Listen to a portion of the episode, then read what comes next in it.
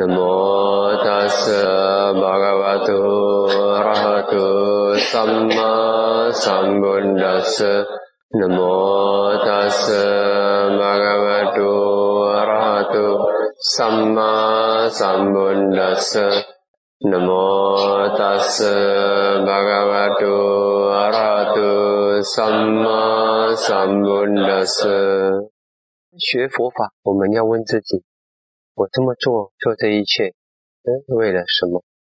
单单这个问题呢，会带给我们的生命很大的启发。每隔一阵子，我们问自己：我做这件事情为了什么？啊，这个问题。看起来是一个很简单的问题，可是它在导引我们的生命。当我们有记得啊，我做什么东西都有些时候，隔一阵子你问自己，我这么做为了什么？它引导你的心，这个问题引导我们的心回到我们的目的，这个就是目的明觉。你这样子问过一阵子过后呢，它就会形成一种目的明觉，你会醒觉，养成一种习惯。我们做什么东西，目的何在？这种目的呢，跟那种外面的一般一般人所谓的功利主义不一样。一般的功利主义，他要的是钱，要的是名利，要的是呃利害关系什么。可是这个不是，那我们这个是嗯学佛法，那目的很重要。如果我们不记得我们的目的，那就很成问题。那么当然有人就问这个问题，我们。太过注意我们的目的，会不会形成很大的贪念呢？不会的。佛陀教我们修的这个四种名觉，其中一种，第一种名觉就是萨他嘎三巴加尼目的名觉。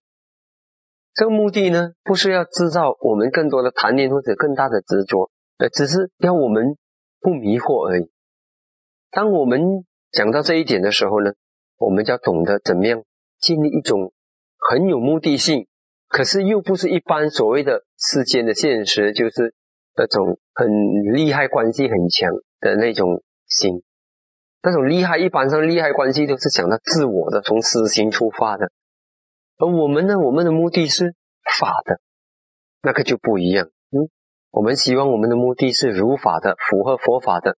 我们希望我们做的东西呢，能够让我们的生命提升，也让周围的人的生命提升。那。就讲到现在，我们进入，这也是这一年的走向尾端。这一年已经走向尾端。那么你们是通常一般的人，当一年到尾端的时候，你们会怎么做呢？会怎么想呢？有没有来一份有意义的检讨反省？这很重要。我个人有一种这样的习惯，这个习惯是我今天想跟大家分享的。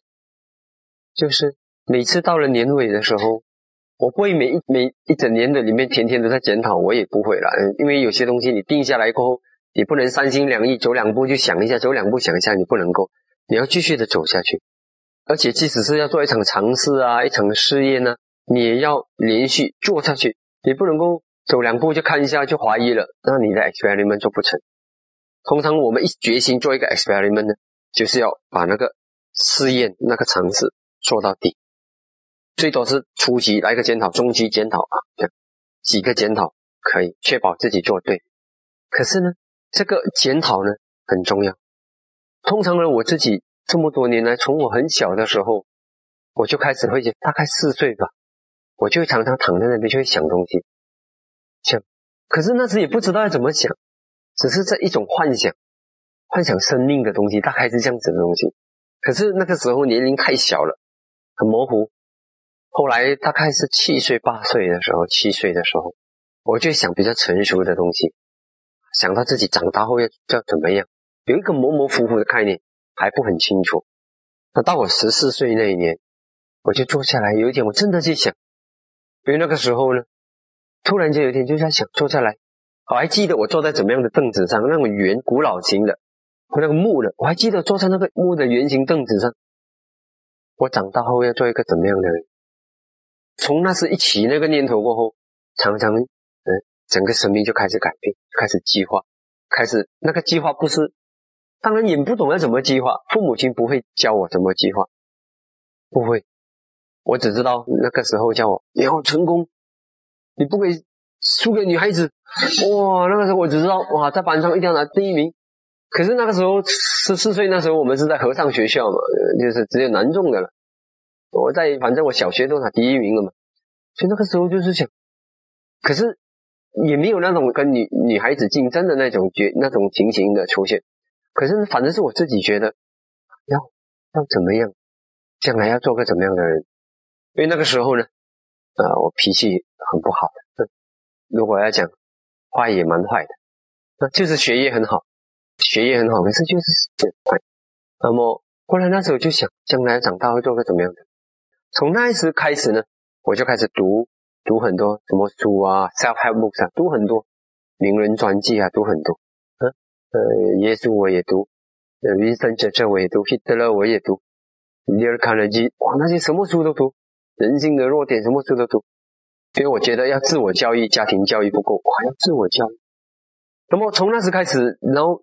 一个影响我很大的是一个 Benjamin Franklin 的 autobiography，他那个 autobiography 里面，他要 develop 十三种 quality，种种 quality，generosity，他要 develop 这些 quality，然后他把一年分成五十二个星期，每这十三个 quality，每一个 quality 他花一个星期 concentrate develop，然后这样是十三个星期，十三个星期乘以四就五十二，一年里面就完成五十二个星期。啊，就这样子 develop 自己过一个礼拜里面，他就是专门 develop 一个 quality，然后又检，哇，然后一一整天里面都这样子检讨，所以我去学他那个方法。可是我有自己的 quality 啦，佛法的 quality 嘛，无我啦，无私啊，慈悲啦这样。然后这个习惯后来就慢慢的养成一种习惯，就是每年到年尾的时候呢，我都会检讨我年头去年年尾发的愿，年头一月一号发的愿。我现在一年里面我做到了多少啊？当然，我告诉你，每年都惭愧的，啊因为自己给自己定的目标是这样子，可是做到的总是 always fall short，always 没有到。可是惭愧没关系，我不会因为因为惭愧。有些人我知道，我一些同学他们发了愿，发现啊，我的愿没有实现，再过几年自己也不相信自己，再也不敢发愿。我不是，我是不行，然后就在检讨，我发愿的时候心态有什么不对。我有没有什么地方？为什么我的愿不能不能完全实现圆满？或者是我发的愿是超出自己的能力？还在研究，我每年都会检讨，然后检讨过后呢，后来我发现到我实现的那个发现率越来越高，越来越多的心愿一直在实现。到今天我才发现到我是一个很多心愿都实现的一个人，所以我的生命力是很有力量的。然后看到很多人，他们的生命有力量，因为连自己都不相信自己。因为你答应自己的事情你没做到，你答应别人的事情你没做到，你就不相信自己，你再也不相信自己。可是我们是这样，没做到，好，我要检讨为什么我没做到，好，再再研究，再发言，再研究，再发言，啊，就像不知不觉的时候呢，发现到哎，开始改变，生命的遭遇开始改变，啊，越来越，然后生命越来越不不出去了，开始什么东西都想到，都会符合，都会跟着自己的目的走，越来越清楚。当然也有迷惑的时候，有些时候迷惑，迷惑就是嗯你来的，嗯，我一下子又会想起，然后发现那个年尾的这个检讨呢特别有价值。我用很多工具，很多工具，可是一个很大的工具就是年尾的检讨。每年到年尾的时候去检讨，然后通常接近尾年尾的那几天，我就开始有 reflect 了，reflect 了，然后有些时候读一点佛书，有些时候想自己一个人静静想一想。难得有机会静一静，啊，今天就是虽然是短暂的静一静，只是静静的一个人散步，在马塘上静静的要走一个接近头一个小时，我都进去，诶，已经有很大的力量。嗯，他就把自己心内心里面，他一沉静下来的时候，你不吵的时候，他很多东西就翻起来。你自己内在的声音，你告诉自己你要的，你告诉自己对自己许下的承诺，它就浮现。其实有些时候只是短短的时间静一静，它就浮现，啊一浮现，它就起来一种力量，它这个力量，它就再加强你发愿的力量。通常我喜欢在十二月三十一号那天晚上发愿，然后早上一月一号早上起来就发愿。当然时间是一个观念，时间实在是一个观念。什么是十二月三十一号？什么是一月一号？每一天都可以是新年的。如果你真正来讲，可是有些时候，我们给自己一段时间的一个愿呢，它有一种力量啊。你要不然我们心会懒散。你告诉自己天天是新年，天天是 new moment，有些时候它缺乏一股推动力。有时候你讲啊，好，现在明天新年推动力啊，那种推动力呢，它就会，它有一种力量，它给你的愿力会比较强。加强愿力最大的因素是智慧，你明白，你知道那个因果关系，你明白怎样加强你的愿力，这是一个。第二种一个因素，当然就是所有的法，特别是什么呢？特别是正念和定力的法。如果你能够从定中你出来出定过，你发那个愿，那个愿力量又大大的加强，可以加强好几百倍、几千倍，所以那个愿力的力量很很奇怪。当一个人愿力很强的话呢，他如果是愿力真的够强的话，他打坐起来吃禅出来，他发一个愿，他再看他的未来，马上就变了，他可以强到那个程度。我们讲看未来嘛，对不对？未来是现在的卡玛的 projection。一个愿力很强的人，如果他真的那个愿很大的话呢，他一发了那个愿，他就看到未来马上就变，马上就变，所以可以强到这个程度。如果你发你的愿，所以愿呢很重要的一股力量。所以以前我有朋友叫我发愿，那个时候我很想要出家，可是我觉得太难了，太难，这个包袱、这个负担、这种责任啊，觉得很难。还有因缘不具足，可是愿一发出来，越发越发，他就力量强。那个时候我还不懂怎么运用定力来发愿，我用什么方法呢？我用打坐的苦，在我打坐最苦的时候，痛到你知道为什么这么痛？脾气不好的人打坐特别痛，越有涵养的人越沉着，越忍得住的人，他打坐就比较不痛。当然有很多因素了，啊，造成痛的因素有很多，造成不痛的因素也很多。其中一个因素是痛，脾气。那我是脾气不好的，所以那时候很痛。那怎么办呢？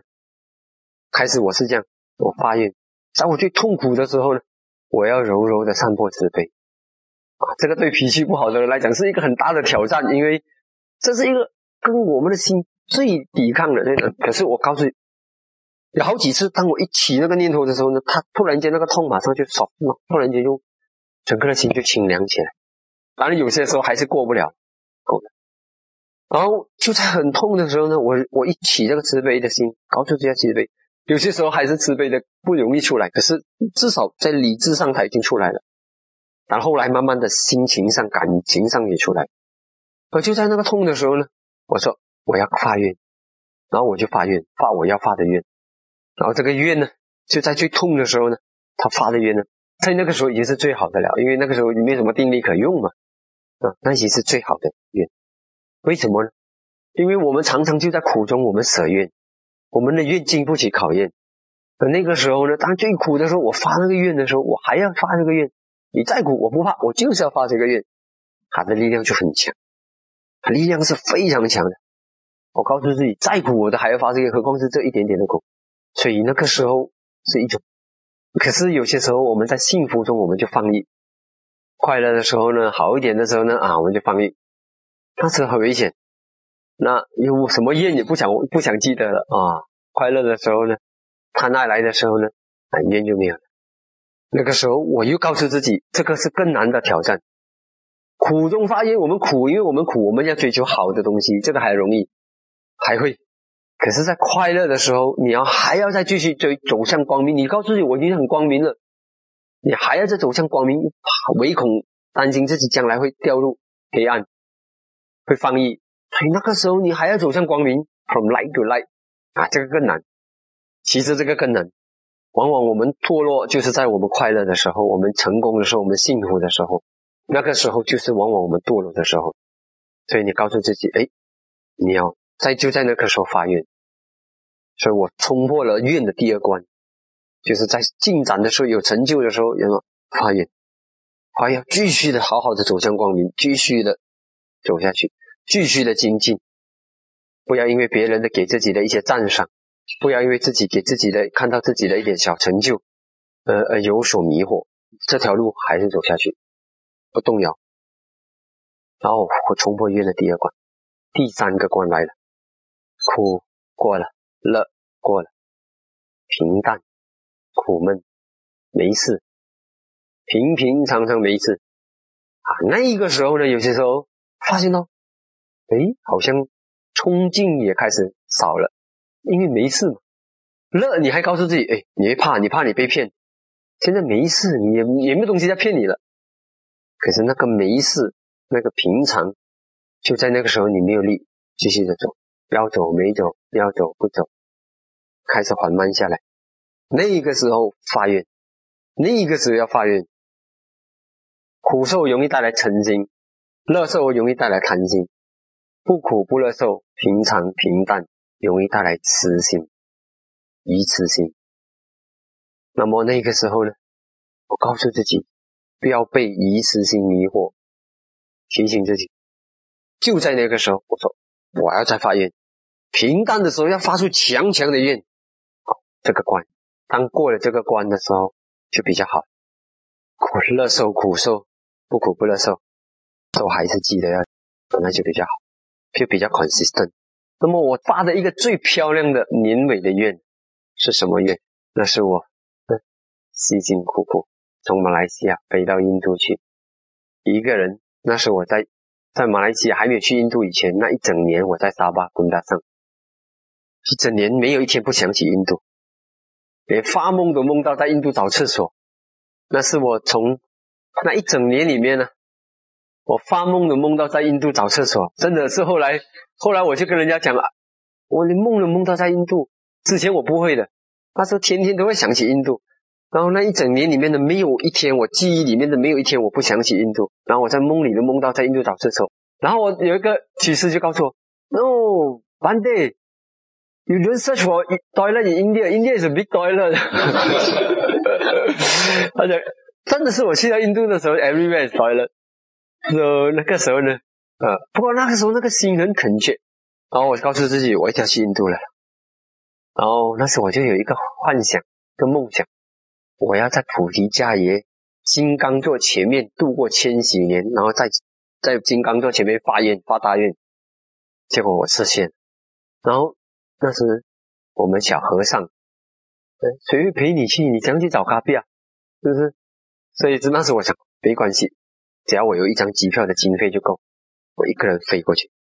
啊，他们吓坏了，哎，哎，不能不能不能的，反正拿一点钱去吧。带点钱没关系的，他讲要不然怎么？我讲不行不行，如果拿钱我宁可不去，拿钱我就宁可不去。然后他讲，万一你逃不到死，万一你饿死呢？有卡骂的吗？如果死了就算了。他讲不能的，你还这样年轻，你死了我们没有反对。然后我讲不要不要担心了，我没这么容易死的，时间还没到我不会死的。他讲他还比较安静啊。当然还好了，有人安排那边有人接我一下，给我一张火车票，然后去到嘎亚，然后从嘎亚开始走。我就在，我真的就在布的嘎亚，呃，坐着那一晚，一九九九年十二月三十一号，坐到一二零零二两千年一月一号。那时候呢，道场里面有好几百个人，然后几个人，可是他们是他们的，哦，我不知道。总之我我的记忆里面是，我是全世界除了看不到的众生以外，我是最靠近金刚座的那个人。就在那那一个时刻，我是最靠近金刚座的那个人，没有人比我更靠近金刚座了。然后就在那里发，那个愿的力量非常的强大。虽然我们讲时间只是一个观念，可是那个心真的是很恳切，因为对金刚座就很想在在佛陀面前，嗯，就在那边佛陀成道的地方，很想在那边去礼拜。那我第一次去之前，我我提早去到那边，我十一。嗯，十一月多我就到那边，所以将近在那边住了一个月，天天去，天天叩头，天天把那个头放在金刚座前面。现在你们没有这个机会了，现在锁起来了。现在那个我们的菩提树有点树的病吧，可能太多的人放不好的能量过去，所以也真的很糟糕。所以现在他们要保护，一点小问题他们就保护了。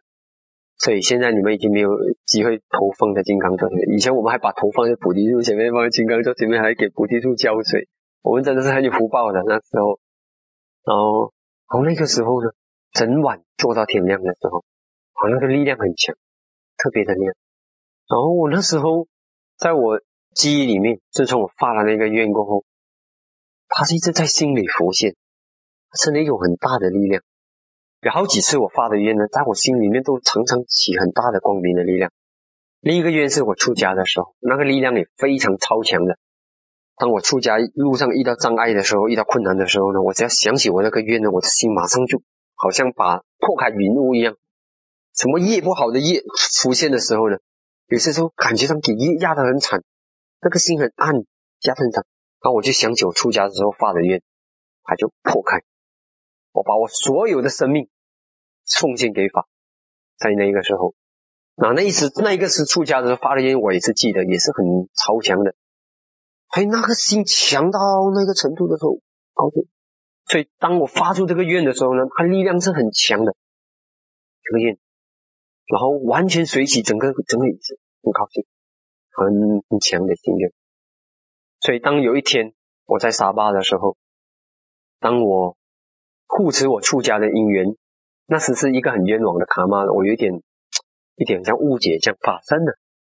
其次也是一个，到现在我还不是很明白，我也不要去明白它了。然后有一点 misunderstanding，造成我以为我一定要还出去，我以为我出家的因缘已经不不具足了，我以为我要回去做律师，重新要去赚钱。哇，那个时候我我苦到怎么样，你知道吗？那颗心苦到。在那边整个小时都在哭，一直在流泪，很伤心，很伤心。因为我以为我非还俗不可，很伤心。那个心不能够，因为我感觉好像是就是要脱袈裟了，哇，那很，然后那是很恳切的在祈求。然后我也想起我的愿，我想我是把生命奉献给法，我没有理由连这一关都过不了。然后我祈求，祈求龙天护法护我过这一个关。后来也真的啦，卡玛也过了。其实是那个卡玛也蛮冤枉的，那个卡玛就过，过了什么事情？其实什么事过了，什么事也没有，呃，没有，然后就继续。可是我知道那个心很强，是跟这个这个愿有很大的关系。所以，当你真的带着很强的心、很纯净的心，你发你的愿的时候，那个力量真的不可思议。后来我发现到，我几乎什么心愿都成。如果说我有不承认那个愿呢，那个是发错愿。我不承认那个愿是我是我发错的愿。后来都时间一过了，我发我回想起来，那个愿都错，都是错的愿。当然那个就不成了。如果是错的愿就不成。就是发愿呢，最好是发原理的愿。比如说你要的是快乐，你就发愿要真正的快乐；你要发愿你要涅槃，发涅槃。可是你发那种形式的愿呢？很冤枉的，你了了一大堆的功德，了了你的心力啊！当然，我们讲开还是忘了记一件事情，就是你的发愿要最好是在有功德的时候发了啊。最好的功德当然是定力了啊，定力智慧了啊，观智从观智中出来，智慧跟定力是最好的功德了。如果没有的话呢，啊，做了功德，刚才我漏了一些，就是做了功德呢，这个发愿也是很好的，呃，很有功德。所以为什么有些时候在很苦的时候呢，你的发愿它有？你能够在苦中，你还能够起保持一个清明的心，其实那个功德也够强的，像忍辱波罗蜜嘛，对不对？忍的功德，所以呢，啊，有功德的时候呢，发愿也很强。那么就是要发原理的愿，发原理的愿哦，原理的愿，你要的是什么？你要去帮人就帮人，要帮自己就帮自己，要净化就净化，要快乐就快乐，真正的快乐。但不要发那种，我一定要在这里，一定要在那里，一定要跟这个人，一定要跟那一个人。要怎么样？怎样？这些愿都是不够智慧。不要对于形象啊这种东西啊，这种不可靠的东西产产形成一种依赖。它原理，不管是在哪里，不管是什么样的因缘，能够让你达到目的，那就最好了嘛，对不对？所以这个是最实在。不要有那种在发愿的时候，不要再加入一份执着。你为你的愿加入一份执着，你实在是大大的贬低了那个愿，把那个愿的 efficacy 大大的减低。所以，当你的生命是一个你的愿常常都得到实现的呢，你会很有信心，你会很敢发愿。那现在我要跟大家分享一点发愿的原理，有几个要点。第一，愿一定要如法，不如法的愿，那你就自己苦。曾经在嗯很久以前呢，是很久很久远以前，有一个女子，她是。妓女这样子，跟这四个男人，然后四个男人带请聘请他们，请他们，然后到树林里面呢、森林里面呢，他们去游戏，嗯，当然是谐音的东西了。可是这这四个男人的心很恶，他们就利用了他过后，还想为什么我们要付他钱？你把他干掉就好了嘛，他身上还有这那么多珠宝啊！真的，他们就四个合作把他杀掉，把那个女的杀掉。当他被杀的时候，那个女的很恨，她说：“我拿了我的服务，你们。”又要这些钱，还不没关系，还要我的命，他很恨，我生生世世、生生世世要报仇，做鬼做夜叉都要报仇啊！这个烟，当然他是，如果我们从世俗来讲，他是很可怜的，对吗？谁在那种处境能不恨呢？可是自然界的规则是自然界的规则，如果有一个人他抢了你的东西。他跳下悬崖，拉着跳下，抓到下悬崖那边那一棵树，他跳下去了，跑掉了。然后你去，你去恨他，你一定要死死。你讲我，我他抢了我东西逃走，我一定要追。然后你跳下悬崖，你跳死了。那自然界的规则不跟你讲的，地心引力不跟你讲道理的。你违反了地心引力，你就是冲下去就是死。所以这个女的呢，她发这个愿的时候，一定要报复。结果呢，他就常常。这么多次都是去找寻找他们，做夜叉做什么就去找他们报复。然后当然这四个他恶是恶在一时，后来也有修法寻求真理，最终有的真悟，嗯，上天啊，呃，有下来，就在佛这释迦牟尼佛这一世，那四个都都有修行了哈，一个阿罗汉，一个三果圣者，一个是出果圣者，一个修到行者观智。然后就在这个时候呢。他变成一头牛，嗯，还还啊，亚卡他变成一头牛，把他们四个都撞死。那阎王咯，你创死的是阿罗汉、三果圣者、嗯，须陀恒、出果圣者和这个三高嘎嘎修到行者智的修行人，那当然是阎王。那这个愿呢，就是在因果上有了过世的愿，就是他是恨。虽然是他也是一种很强的医院，带着很强的恨心的愿，那个心力还是很强的，非常强的恨也是很强的心力。可是苦的是自己下地狱，所以也是蛮可怜的。有这种我们叫做从黑暗走向黑暗，他已经够可怜了。问题是，他没有法，他不懂得消业障，业障消了还不够，业障消的时候呢，他去造很强的恶，所以苦中造苦，这种是黑暗走向黑暗。这是我们是人在世间来讲，是真的是很冤枉，也很可怜。可是没办法，他不懂得怎样发愿，发一个错误的愿，害死自己。所以这个愿呢，发错呢，啊，就是这种结果。那如果发对呢，就像我们的菩萨发那个愿啊，他有八条件，具备八个条件的时候呢，他发愿啊，他就会让他才能够成佛。那很多阿罗汉全都是发愿的，要做大弟子，全都是用这个愿力。所以这个愿很重要，他必须如法。那么有一有一次，万一我们的愿自己发过的愿互相抵触怎么办？互相抵触啊，这个很可怕的。怎么样的愿有可能互相抵触呢？比如说，如果你过去啊，你发过愿，我什么地方都不要修行成就，我就是要在在哪里，在喜马拉雅山成就。比比如说了啊，在喜马拉雅山成就，那么。这一次你又去到一个地方，你又发愿，我一定要在哪里啊？西安成就，那惨了。那你讲哪一个愿呢？还是打架了嘛？啊，你一定要只要在这边成就，这个只要在这边成就，这个只要在这边成就。那你在潜意识里面，你的心流里面，他的愿在很难，很麻烦啊！我就曾经发过这样的愿，后来我醒觉，然后我要发一个更大的愿，超越这个愿的愿。我要服从当下的智慧所体悟的自然法则，去朝往灭苦的目标啊！那当然后后来我这个愿慢慢的圆满了，更圆满。当时我就发这个愿，那很简单。如果我当下的智慧发现到错了，当然要绝对的对自己老实。那我还要硬硬的坚持一个错误的愿，那不是很冤枉吗？这种舍愿，它是智慧的舍愿，它不是软弱舍愿。现在，万一我现在冤在打架，什么？那我找我要找一条出路。然后我突然我领悟到这个道理，因为我是读法律的，法律啊，比较低的法律跟高的法律一相抵触的时候呢，automatic 那个低的法律就 nullify，就是不存在。如果我们的法律、我们的法令跟我们的宪法抵触，马上那个法令不存在，automatic 废除。要不然的话，法律跟法律打架就不能了嘛。你不能够有一个一个我们讲 regulation 小官员他立的那个小规则推翻我们国会立的法律、新立的宪法，这是不可能的嘛。全世界的法律都是这样子的。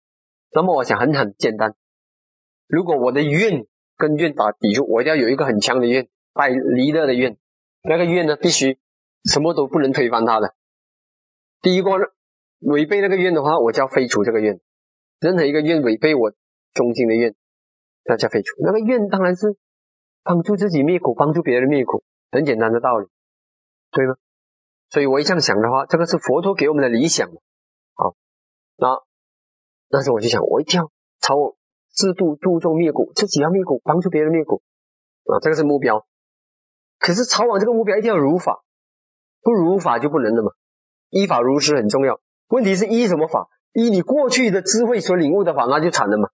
你就给过去的智慧束缚，没有人要给自己过过去的智慧束缚的。真正懂得怎么叫做智慧的人，如果你一个人在成长中的人，你的智慧一定是天天在改变的。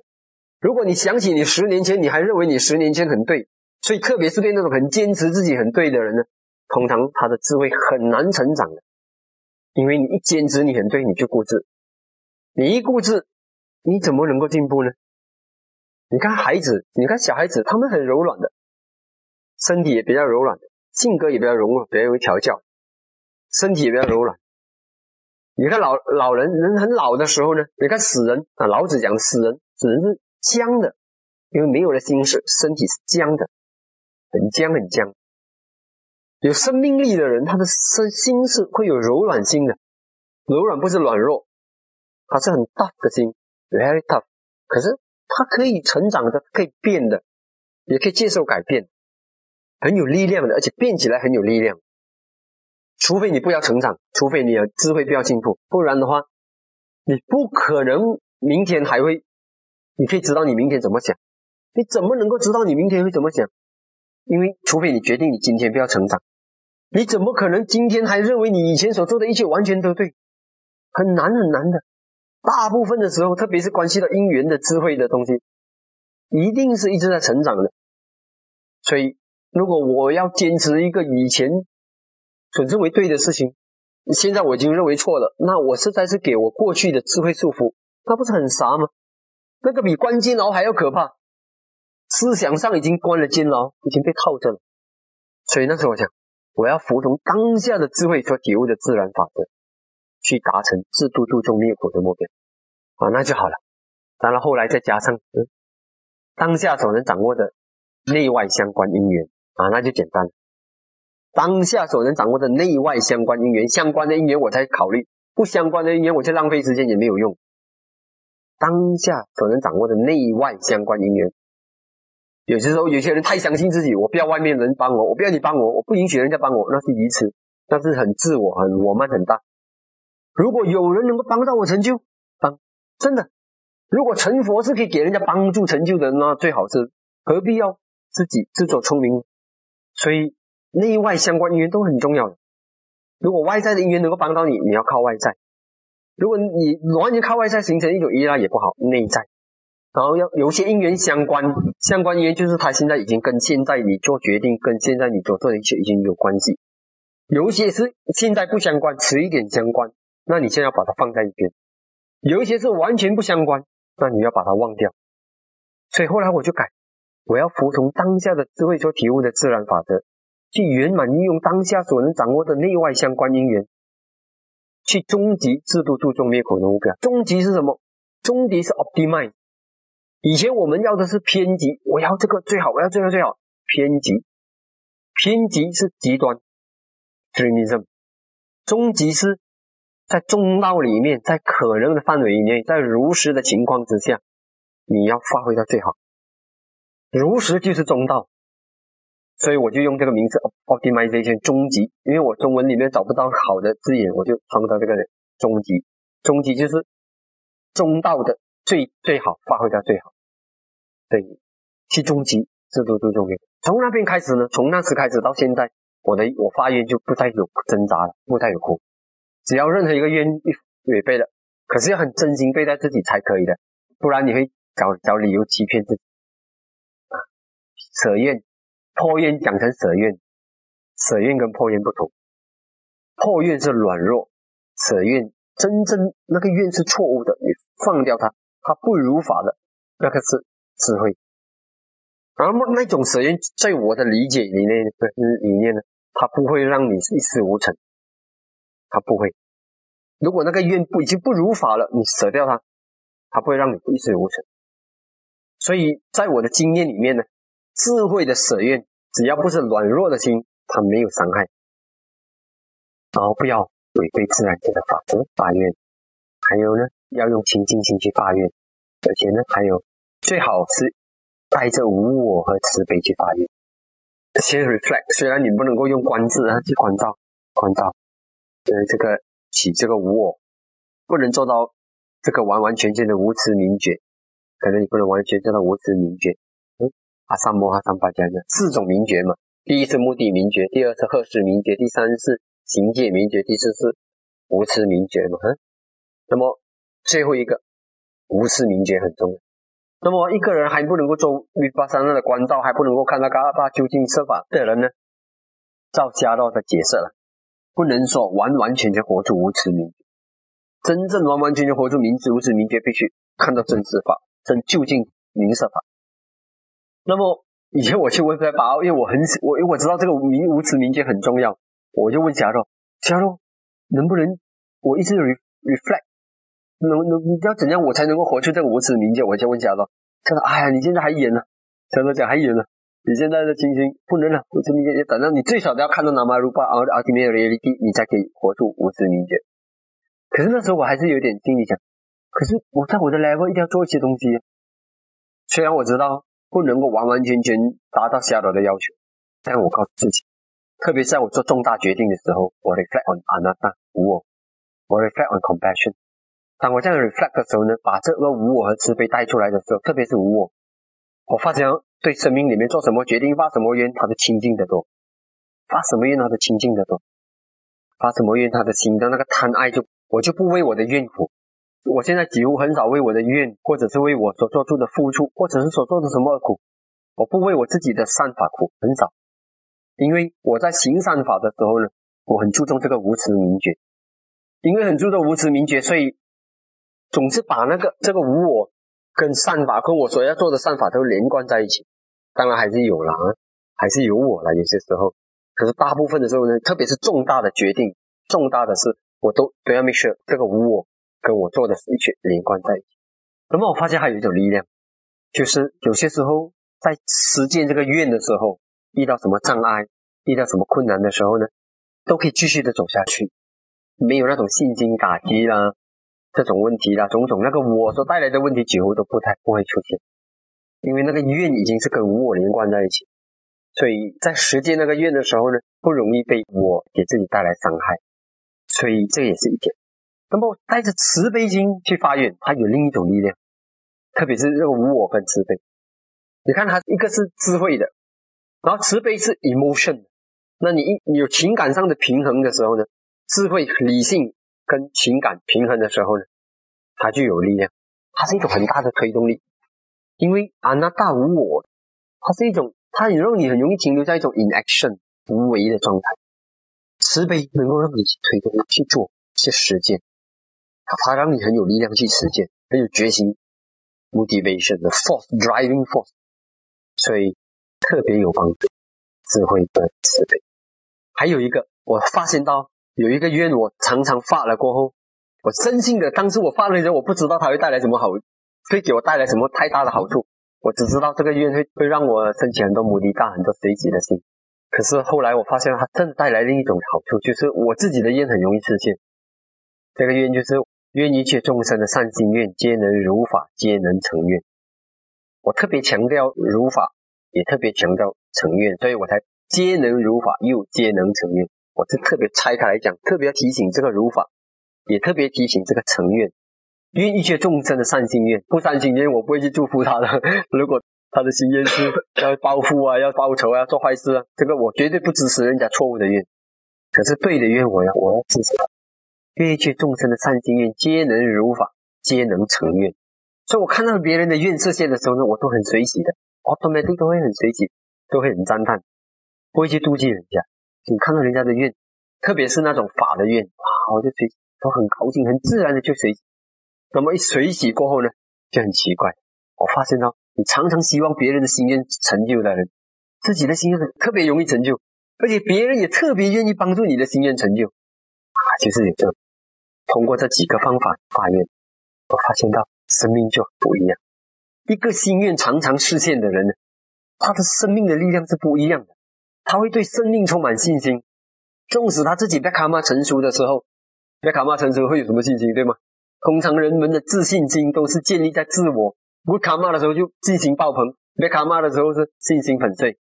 被卡玛来问你就什么都失败的时候你就没有信心。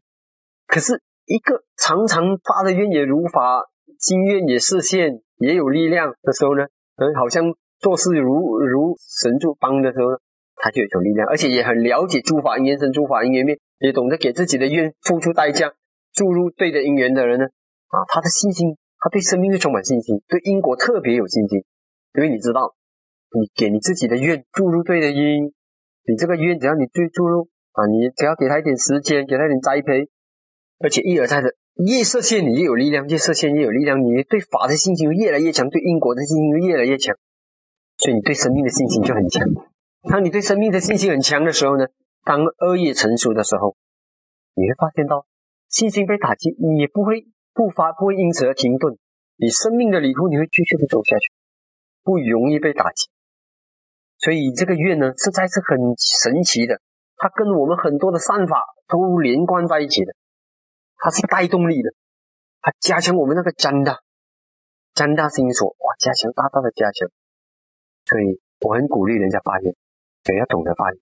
对，就在这个一年的走向尾端的时候，给自己的心静下来。很多人都在年尾的时候忙着哇去应酬啦，来庆祝啦，然后新年的时候又忙忙碌碌的。我没有的，我从小就受接受训练，年初一起来第一件事情，快快洗个脸、刷个牙、看书，啊，这样子的话以后读书就聪明。结果每一个年初一做的事情就很奇怪的，就是很喜欢读书，他自然的那个卖的 condition，就好像我们华人，我们华人是年年三十一的时候啊借财神，十二点一到的时候哇借财神啊，以前我们是借财神发财，所以那种发财发财的心想太多的时候呢，真的是华人是很容易很喜欢做生意的。呃，什么开口就恭喜发财，就什么东西，它有影响在我们心里里面影响啊。如果你要的是快乐，真正的快乐灭苦，那追求发财，如果没有智慧的话，有一天很有钱，反而会放逸，从光明走向黑暗。可是如果我们要的是快乐，我们做的功德，我们是愿这个东西带给我真正的快乐，你不要担心，钱也会自己来，快乐也来，智慧也来，全部也来，这不是很好？为什么要发愿要财？不用一个一个发愿，你发愿一个大体，我要的是快乐就好了。要更高的快乐，更高的快乐，更高的快乐，更高的快乐，你这样子发愿就好了。那你以后就会一个快乐取代一个快乐，一个快乐取代一个快乐，你就不这么苦。一个快乐取代一个快乐，这种是比较容易的。它在于它成了一种自然，它是很自然。所以好好的思考一下，想想你的人生，你过了这么多年，你有没有好好的善用你的生命？有没有每一年都在进步，都在提升？每一年你的快乐有没有增长？如果你的法有增长，你的快乐肯定有增长，这是必然。所以这样子醒思一下，不要忙着去应酬啊，这种给自己的心静一静，想一想。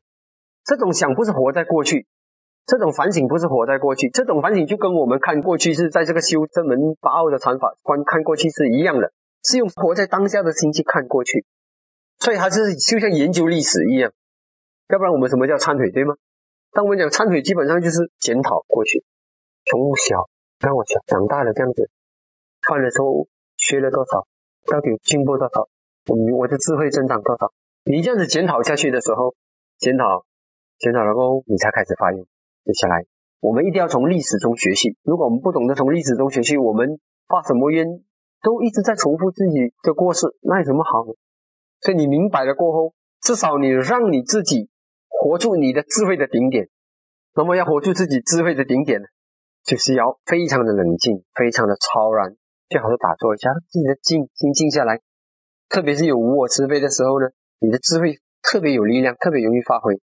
当然还有另一种方法，你要善用外在的力量，对不对？内外相关因缘。那么既然有佛陀的智慧在，为什么我们要只是用自己的智慧呢？那借用更高的智慧，用你现在的智慧去找出更高的智慧，然后照那个更高的智慧去活。这个就是下一句：圆满运用当下所能掌握的内外相关因缘。佛陀之教法，善用佛陀的教法。那佛陀教法你明白吗？啊，如果能够年尾的时候看一看，醒思一下佛陀教的是什么。针对这个看智慧呢，你要了解那个法，这个法是什么法？怎么讲？我们还是要引导，要需要一个有体证、有智慧的人来引导我们。可是智慧在什么时候不能发挥出来？当一个人情绪的时候，当你自己情绪的时候，不要相信自己。当别人情绪的时候，你暂时把它放一边，等他从那个情绪过来的时候，也许你可以参考，也许你可以跟他学习。情绪是最阻碍智慧，所以你当你这样子了解的时候呢，你依法，你依智慧，对自己也是如，对别人也是，就是这样，就是要你真正学会诸法因缘生，诸法因缘灭的思维，就是因缘而已，不是人。可是我们现在能够遇到，我们现在所能够遇到最好的智慧，那就是最好的了。所以，一旦你常常习惯了做因缘思维的时候呢，看人看事就只是因缘而已，学东西也只是法而已，你只是学法而已嘛，依法而已嘛。可是你不是依自己哦，因为我看到太多人讲依法不依人的人，他什么都不依，他依他自己的自我和自己的无名，那个非常的可怕。那个有些时候比你依人，你依老师，可能他那老师有点缺陷，他还是错，可是你依他，他的对比你的对多，那你就好了。盲从也还好一点，可是你依自己的啊，那个更可怕。所以那种依法不依人呢，也是说比他依人还要可怕。如果他依的人是对的人，那么那个依人还好过他自己依他自己的法。所以要明白这一点。所以当我们讲依法不依人的时候呢，要非常的小心，不要给自己的我慢淹没。所以呢，你特别是年尾的时候呢，我是嗯感触特别深，因为我每次到了这个时候呢，就会做一些重要的思考。重要的检讨和展望，因为每一个时刻到这个时候，我一整年里面所累积的智慧和因缘的了解方面，又有另一种看法，说再推下去之后呢，又不一样。所以基于这个原因，有些时候呢，每到年尾的时候呢，稍微改一改方向，换一换风格，转一转做法，它有一点作用，就会帮到我们。所以我也希望大家善用最后的年终的，好好的给自己再重新再出发，给自己的生命再出发。懂得怎么再出发，那么至少会给自己的生命带来真实的意义。